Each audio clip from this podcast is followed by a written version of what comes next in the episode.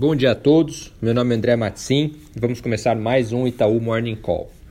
Do lado internacional, o destaque do dia fica para a decisão de política monetária do Banco Central Americano, FONC, no qual é esperado ali eh, em unanimidade uma queda de 0,25 pontos percentuais da taxa de juros americana. Eh, acho que em linhas gerais, o comunicado ele deve ah, sinalizar que a autoridade vai continuar né, monitorando os riscos a cada reunião e provavelmente essa comunicação deve sugerir que mais um corte em dezembro é improvável neste momento.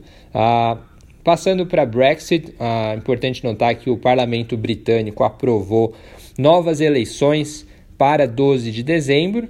Ah, o partido dos conservadores, né, é liderado ali é, por Boris Johnson. Ele segue ah, com, com, com maior intenção de votos ali nas pesquisas, ou seja, segue liderando, mas ainda assim as incertezas continuam. Né? Acho que é importante notar, lembrando ali um pouquinho da, das eleições ah, da Theresa May lá em 2017.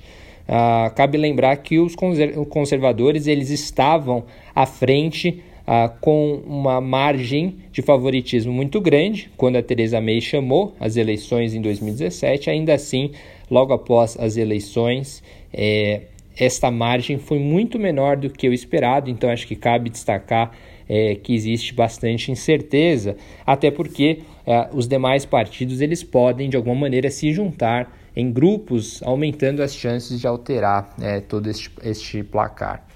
Passando para Brasil, Uh, destaque do lado de atividade fica para a confiança de serviços do mês de outubro, divulgado pela FGV. O índice como um todo caiu 0,4 pontos no mês, agora rodando em 93,6, lembrando patamar de 100 de neutralidade. Interessante notar que a composição desse índice mostrou a situação atual subindo forte 2,8 pontos no mês, uma contribuição expressiva para esse indicador, enquanto o índice de expectativas também recuou bastante, 3,6 pontos, é, o menor nível desde maio deste ano.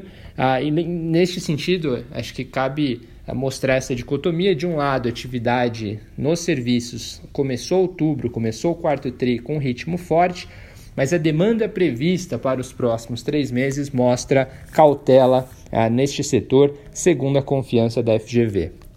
Passado isso, o destaque do dia de hoje ah, ele fica na frente macro para a decisão de política monetária do Banco Central Brasileiro. Expectativa nossa é de um corte de 0,5 pontos percentuais na taxa de juros, levando a Selic a 5% após essa decisão. A, a, decisão do Fed deve acontecer antes a, da Selic aqui no Brasil, portanto, vai ser um dia importantíssimo, uma quarta-feira importantíssima do ponto de vista de política monetária.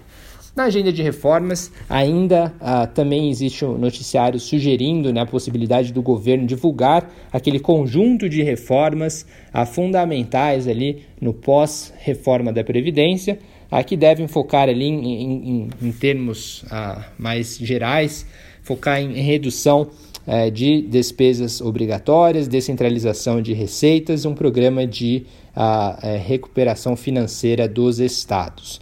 Acho que cabe notar que o noticiário sugere que a reforma administrativa ela talvez não seja incluída no pacote de hoje, ela pode ser divulgada nos próximos dias, enquanto a reforma tributária também, ah, que deve ser ah, ainda passar por um, uma comissão mista no Senado, Câmara, e ainda depende da versão que o governo está para enviar, também é uma discussão que pode vir adiante. É isso do nosso lado, bom dia a todos.